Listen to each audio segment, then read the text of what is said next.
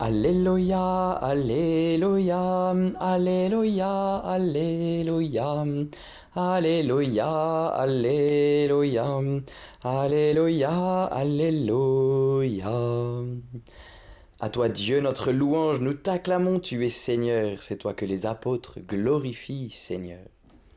Alléluia, Alléluia, Alléluia, Alléluia, Alléluia, Alléluia, Alléluia, Alléluia. Le Seigneur soit avec vous et avec votre esprit.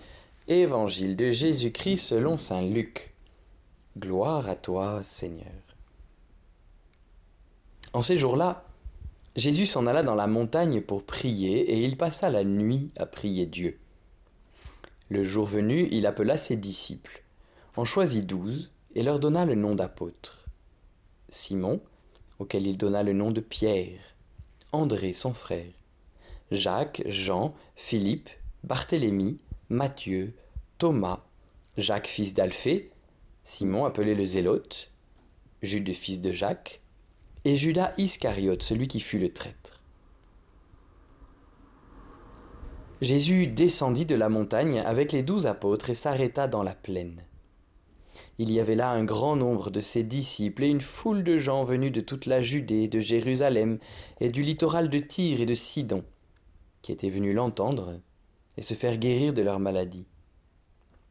Ceux qui étaient tourmentés par des esprits mauvais en étaient délivrés et toute la foule cherchait à le toucher parce qu'une force sortait de lui et les guérissait tous. Acclamons la parole de Dieu, louange à toi, Seigneur Jésus.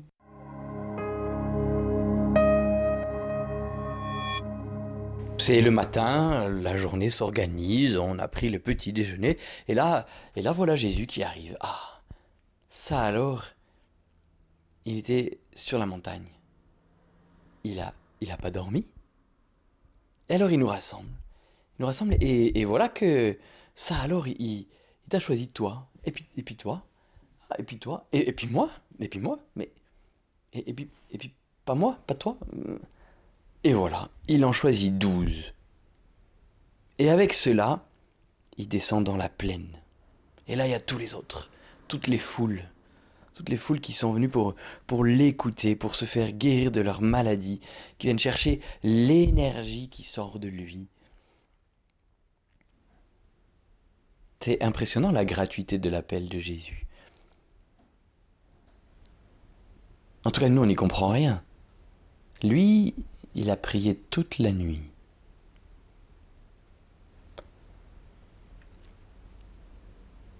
C'est un immense trésor dans l'Église, le Seigneur appelle.